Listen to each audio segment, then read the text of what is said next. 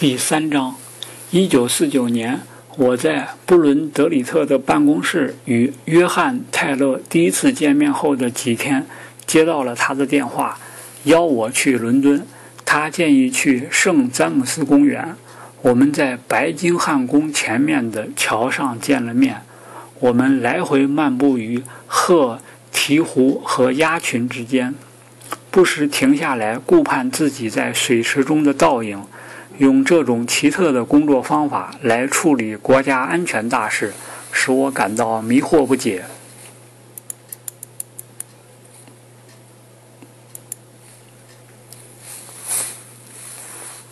泰勒身材矮小，蓄着小胡子，阴郁的脸上流露着机警敏锐的表情。在北非战役中，他是蒙哥马利手下的一名通讯官。尽管他现在是邮局的技术员，可他仍旧保持着他那粗犷的军人举止。他为军情五处和六处搞技术研究，实验室就设在多利斯山邮局特别调查组里面。他非常肯定地说：“我知道他是负责官员。”他直截了当地告诉我，让我有事不要到。莱肯菲尔德大楼军情五处总部去找卡明上校，除非是做一次短暂的外汇，一般情况下就通过他这个中间人来办事。泰勒劝我不要谈有关的办公室的事，只是说我将被授予特聘科学顾问的头衔，但不支付报酬。好几年来，我们每个月都要在圣詹姆斯碰一次头。讨论我提交给布伦德里特委员会秘书莱特的有关技术问题的书面报告。莱特后来当了国防部副部长。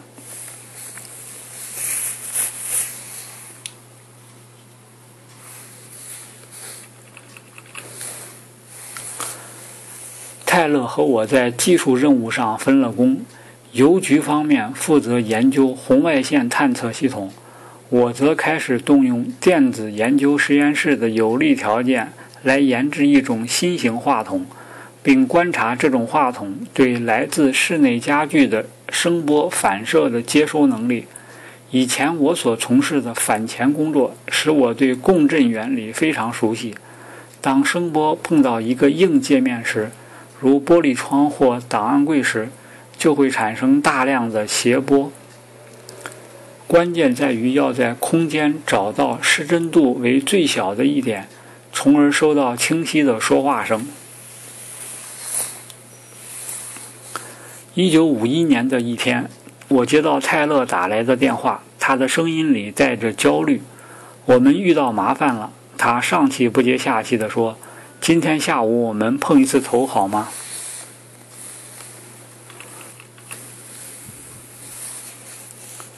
下午，我坐在外交部对面公园的长椅上和他见了面。他向我描述说，英国驻莫斯科大使馆的空军武官有一次在办公室里用接收器收听俄国军用飞机的通讯时，突然从接收器上听到自己响亮而清晰的声音。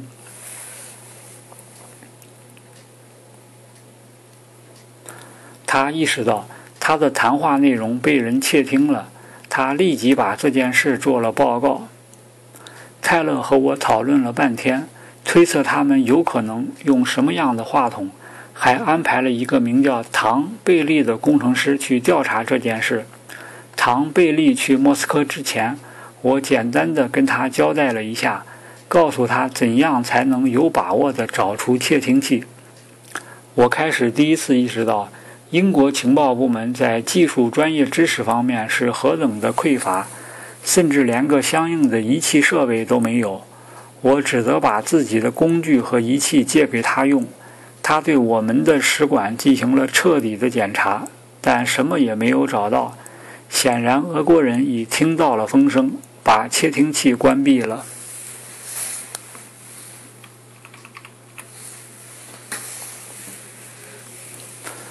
贝利回来以后，我详细的问了他一些情况，弄清了他们用的不是一个普通的无线电话筒。这种窃听装置一旦开始工作，强无线电信号便以清晰的载波形式出现。我猜测，俄国人和我们一样，也在试验一种共振装置。不到半年，我的猜测被证明完全是对的。泰勒又把我叫去做一次紧急会晤。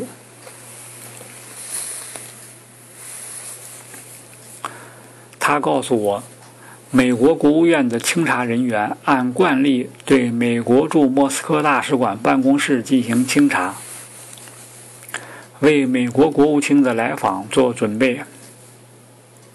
他们用了一种标准的可调信号发生器，发出一种颤噪效应，类似于一个无线电电台在一间开着收音机和电视机的房间里工作时产生的信号。这种颤噪装置探测出了一个装在大使写字台背后墙上的美国国徽里的微型窃听装置，颤噪频率为一千八百兆赫。美国认为该窃听装置的工作频率也应该同样是一千八百兆赫，但试验表明，使用这个频率工作时，信号不稳定，灵敏度也不高。美国人面对这样的情况感到无能为力，非常绝望，只得求助于英国来解开这玩意儿的谜。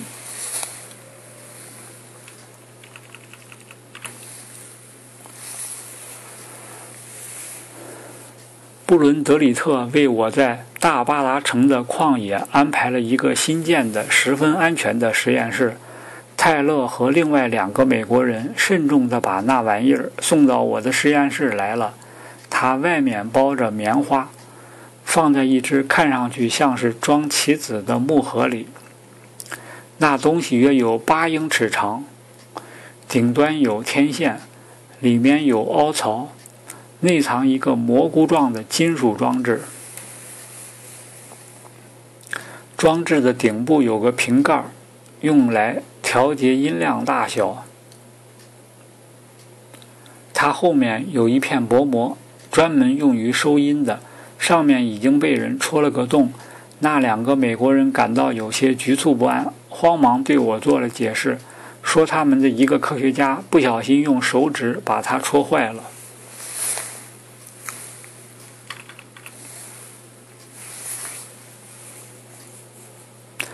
在目前这种关键时刻，这种事找到我，真让人哭笑不得。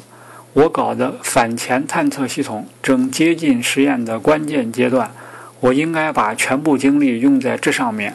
可现在，我也只得抽空在每天晚上和每个周末，穿过马尔科尼公司后面的荒野，到我那间已被弃置不用的尼森式小棚屋去。为了弄清这玩意儿的工作原理，我折腾了两个多月。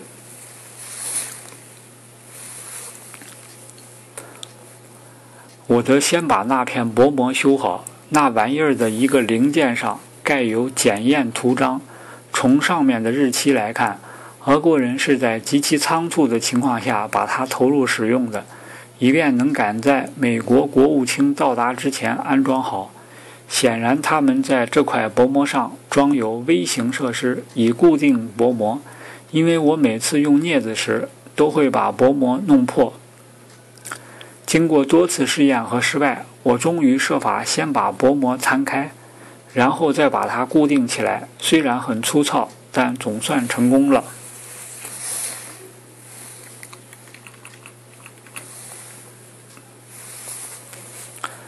我量了一下天线的长度，用各种方法探索这玩意儿的共振方法。操作频率为一千八百兆赫，看来是没有什么问题的。当我把它竖放在一个地方，用一种音频信号发生器向它发出信号，其反应正像美国人所描述的那样，信号不稳定，灵敏度很低。我花了四个周末，才弄明白那玩意儿的工作原理与我们所想象的工作原理截然相反。我们原来都以为那金属盘要松开才能增加共振，但实际上，金属盘。愈贴紧蘑菇状装置，整个装置的灵敏度就愈高。我把金属盘进行了调整，把发射信号打到八百兆周这一档，这玩意儿便开始发出响亮而清晰的声调。我欣喜若狂，立即打电话把这喜讯告诉了我父亲。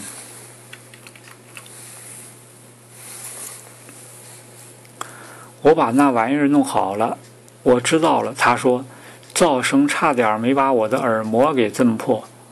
我跟泰勒约好一个时间来看这个装置。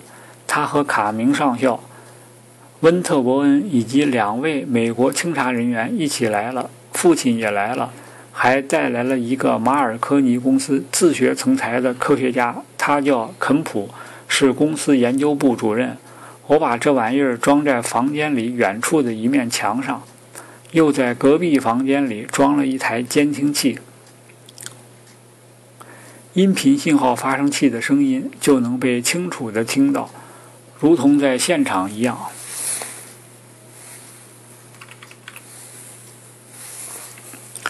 我把调谐盘调到八百兆周，向他们讲解这当中的奥秘。所有这一切如此简单，使两个美国人惊得瞠目结舌。卡明和温特伯恩掩饰不住地流露出沾沾自喜的神色。当时正值伯吉斯和麦克莱恩事件发生后不久。这两个出身名门的英国外交官，在一九五一年便捷投向了俄国人的怀抱，这引起了美国的极大不满。因此，无论在哪方面，英国哪怕表现出一点小小的优势，对卡明和温特伯恩来说，都将是举足轻重的。这一点我后来很快就知道了。肯普开始奉承讨好地说。马尔科尼公司迟早要签订合同来生产他们自己研制的窃听器。要多久才能用上这种装置？卡明问。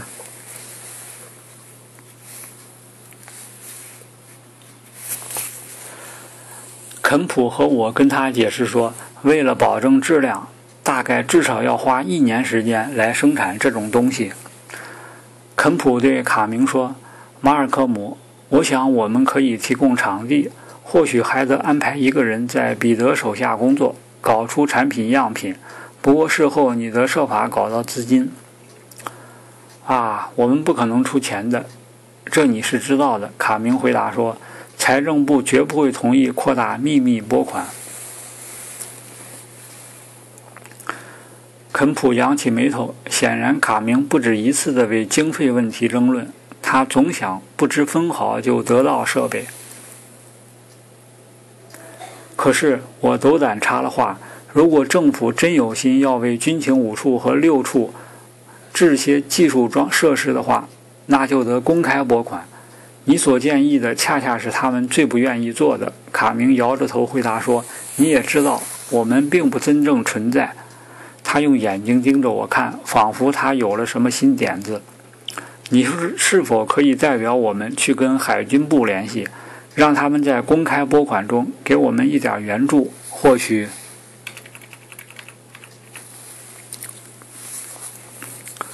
这是我以一种奇特的方式处理情报部门筹集资金问题的开端。这个问题一直在困扰着我，直到六十年代，在战后很长一段时间里。情报部门由于没有足够的资金来进行技术改造，只得求助于军事部门。军事部门实际上是很不情愿这样做的，于是变得非常不耐烦。我认为，英国情报部门在战后最初几年里之所以很外行，这是个主要的因素。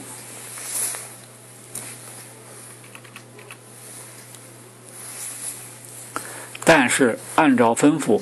我开始说服英国海军部承担研究这种新型话筒的经费。我紧急求见布伦德里特的继任者，海军科学局局长威廉·库克爵士。我和他非常熟，他瘦长而结实，有一头红发和一双明察秋毫的蓝眼睛。他好大喜功，又是个出类拔萃的组织者，主意不少。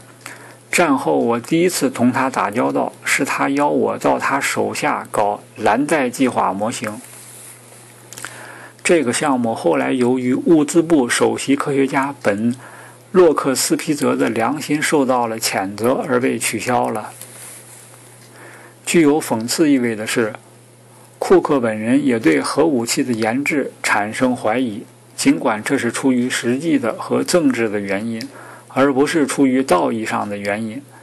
他认为英国生产原子弹是很轻率匆忙的。他担忧，随着现代火箭技术的发展，海军会失去它应有的优势。我猜想，他或许还意识到，面对美国和俄国日益增长的优势，我们还热衷于搞原子弹，似乎有点荒谬可笑。顺便提一句，五十年代那些从事普通工作的科学家们几乎都持有这样的观点。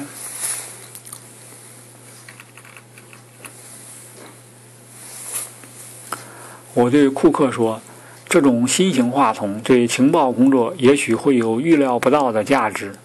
如果海军部同意资助这个项目，那么以后他将使海军受益匪浅。”我如此坦率地直述理由，使他会心地笑了。会面结束时，他同意从他的人马中抽调六人，并投资在马尔科尼公司建造一个专门的实验室，以便开展工作。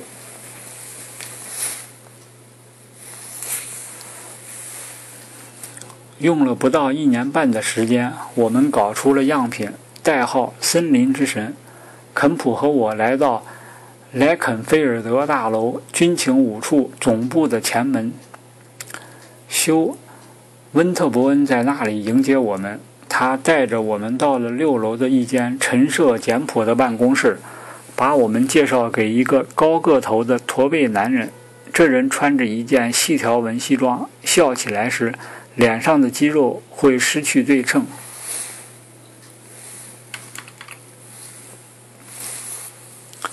我叫罗杰·霍利斯，他说着从书案后面站了起来，生硬地和我握手。局长恐怕今天不能来看了，所以临时由我这个副手代表他出席。霍利斯没有同我们闲扯寒暄，他的办公桌上空无一物。证明了他是一个办事效率高的人。我不敢耽搁，立即把装置拿出来给他看。还有一只手提箱，里面是操作森林之神的无线电设备，还有两副天线，外表看上去像普通的雨伞。两副天线打开来就可以进行接收和发射。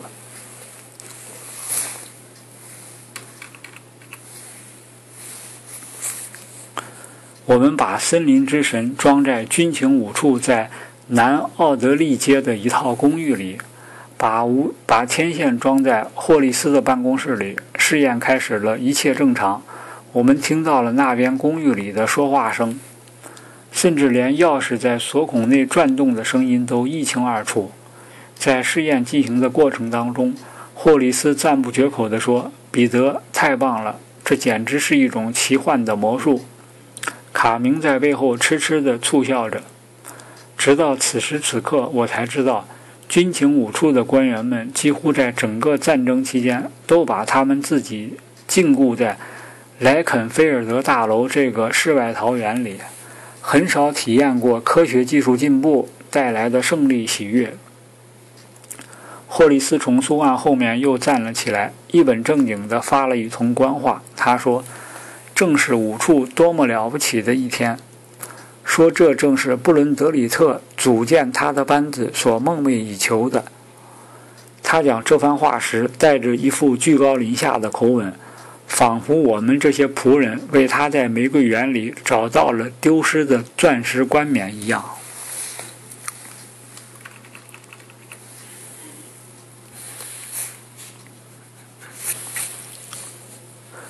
森林之神不负众望，果然非常成功。美国人迫不及待地订购了十二套，并厚着脸皮复制了图纸，自己又造了二十多套。整个五十年代，森林之神作为获取机密情报的最佳工具之一，在英国、美国、加拿大、澳大利亚被广泛使用，直到新的仪器取代了它。而就我个人而言，森林之神的研制成功。奠定了我在军情五处的科学家地位。从那以后，他们经常来找我，向我咨询日益增多的技术问题。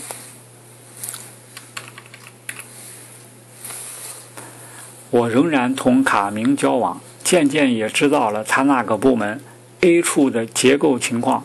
他管了四个科，一科为军情五处提供物资，从话筒到撬锁的班子都有；二科是技术科，里面有许多像修温特伯恩那样的人才，他们使用一科提供的物资；三科负责同特别处的警察取得联系；四科是一个正在扩大的监视中心。负责跟踪伦敦各大街上的各国外交人员和其他外国人。卡明在技术问题上是个低能儿，他认为 A 处应当管科学，而不是用科学来管理 A 处。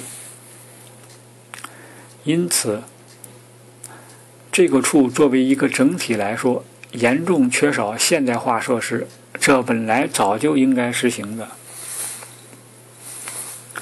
在我们讨论具体的问题时，我们之间的关系是富有成果的，但总有一天我们会涉及到一个我无法向军情五处提出咨询意见的领域，除非卡明和温特伯恩完全信任我。譬如，温特伯恩常常问我是否对电话窃听方面有什么设想，我坦率地告诉他，如果我不知道他们目前采用了什么样的技术。这个问题就无从谈起。啊，当然，我们现在谈的这个领域属于绝密，我想我们还是别谈这这种事为好。卡明总会不耐烦地敲着桌子说：“温特伯恩对此非常恼怒。”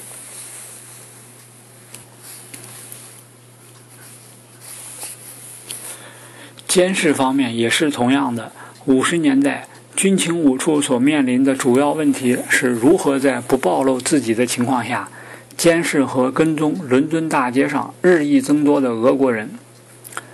你有没有什么新招，彼得？卡明问我，仿佛我的上衣口袋里藏有什么锦囊妙计似的。我建议说，至少得让我亲自看一看监视中心的操作规模。卡明说，他尽力设法为我做一次安排。可后来他什么设法也没有。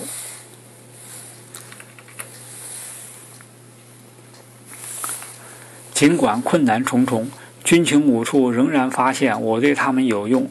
一九五四年那阵子，我每星期几乎要花两个整天在莱肯菲尔德大楼里忙活一天。我刚开完一个很长的会议后，卡明邀我到他的俱乐部共进午餐。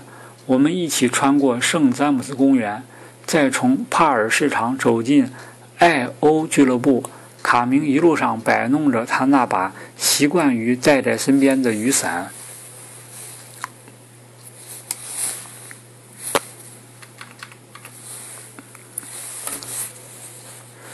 我们在一张桌子旁坐下，此刻我才发现，尽管我和卡明打了五年的交道。可像这样的社交活动，在我们之间还是头一回。卡明身材矮小，并且没有多少天赋，可他对军情五处却是忠心耿耿的，就像约翰·巴肯的小说里描写的警察一样。他可能会把英雄当成坏蛋去追捕。他当过步枪旅的军官，符合军情五处悠久的军事传统。这种传统可以追溯到该处的创建人弗农凯尔，他和军情六处的第一任处长曼斯菲尔德·卡明上校有点沾亲。我刚认识他时，他就有意识地让我知道这个背景情况。英国安全局局长迪克·戈德史密斯·怀特也是卡明弄进来的。二十年代。卡明和怀特曾在一起带着一群孩子去野外露营。怀特很不安心当一名学校的教师，卡明说服他申请加入军情五处。怀特进了五处以后，果然脱颖而出，成了一名才能超群、判断力准确的情报官员。很快就远远超过了他的引荐人。怀特为了报恩。在五十年代对卡明特别照顾。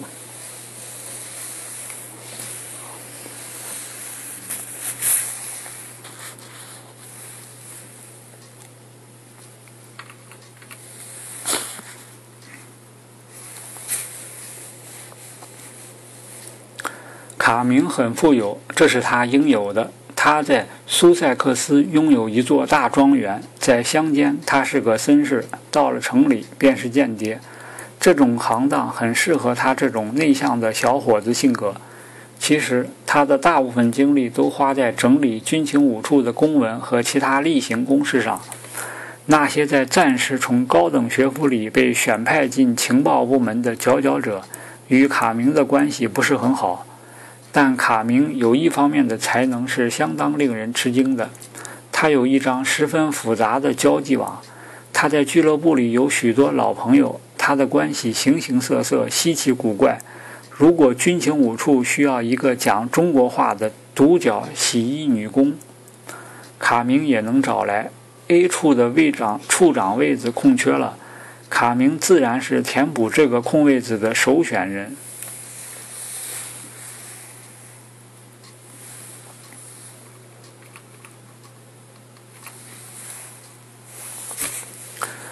明要了剃胡蛋，并问了我一些个人生活经历的情况。吃饭时，他漫不经心地听着我的谈话。饭后，他要了两杯白兰地，这才把他请客吃饭的目的拖了出来。我想问你，彼得，你觉得我这个处的情况怎样？单从技术的角度来讲，我对他的提问是有思想准备的。决定借此机会来讲明我的心里话，不会有多大的起色，除非你任用一个能解决问题的科学家，并放手让他工作。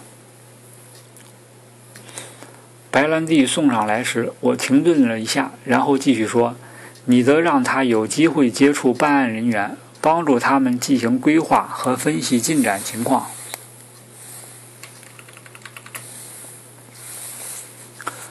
卡明举起酒杯，轻轻地晃动着杯子里的酒。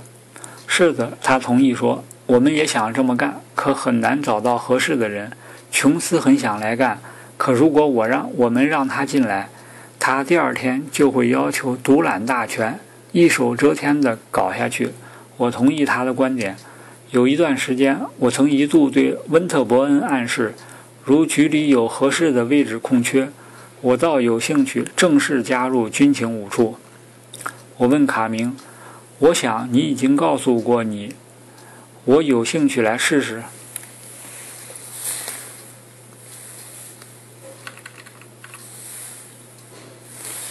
啊，就是这个问题，彼得。他回答说：“我们同白厅有过光明正大的协议，互相不得挖墙脚。尽管你是自愿的。”我们也不能把你从海军那边弄过来。卡明举起手中的酒杯，一饮而尽。他继续说：“当然，如果你离开海军部，情况就不一样了。”好一个卡明，他要我采取主动。我提出了我在海军部的养老金问题。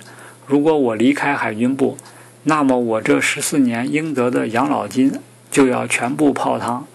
我不能跟卡明一样，可以靠私人收入来维持生活。卡明轻轻地弹了一下白兰地酒杯的边缘，脸上流露出惊奇的神情，仿佛我不应该提出这样的问题。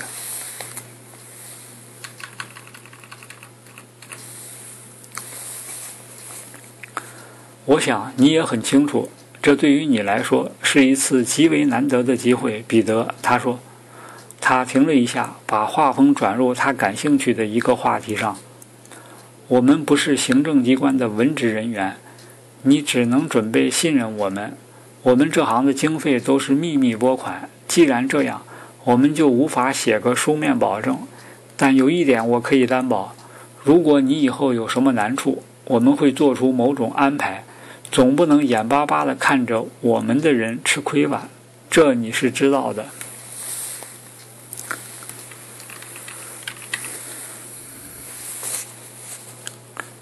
午饭后，我们从高雅华丽、酒香沁人的爱欧俱乐部出来，走到明朗的皮卡迪利大街。如果你决定离开海军部，记住通知通知我一声，好吗，彼得？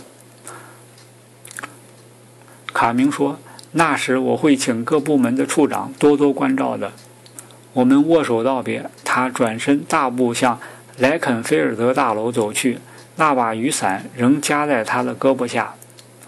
卡明让我加入军情五处的邀请来得太巧了，反潜项目已经差不多接近尾声。海军部急于想把我安排到普茨茅斯的新工作岗位上去，我对新任务没有兴趣。与此同时，马尔科尼公司与英国电气公司签订了一项合同，合作进行蓝带计划的研究。马尔科尼公司实验室副主任埃里克·伊斯特伍德叫我去搞蓝带计划的导向系统。不到一个月，我辞去了在海军部的工作。进了马尔科尼公司，当了公司的高级主任工程师。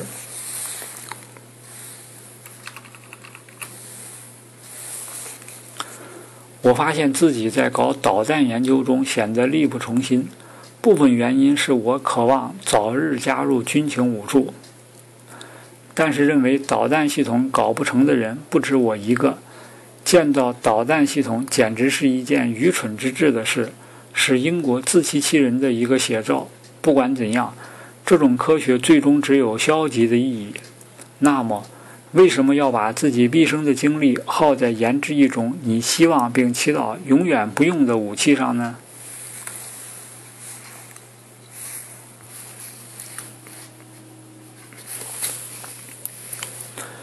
我打电话给卡明，告诉他我已经离开了海军部。等待他走下一步棋了。半年以后，我又被邀请去吃饭。他很好客，但不像上次那样慷慨了。他开门见山地对我说：“我同委员会讨论过你的建议了，我们很欢迎你。但是如果你以科学家的身份进来，我们就会遇到来自白厅的麻烦，因为我们没有这样的先例，这会使事情复杂化。所以。”我们建议你作为一个普通的官员进来，并设法发挥你的长处。我明确地表示出对卡明的建议不满。就我所了解的而言，因为这一差别，他将以普通官员的工资支付给我，而不以我目前高级科学家的薪金支付给我。这样一来，我每年就要少拿五百英镑。还有一个原则问题，那是我和父亲讨论加入军情五处时他提出来的。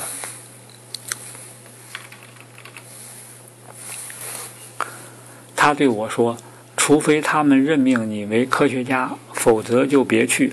如果你让步，那么你以后就休想以一个科学家的身份工作了。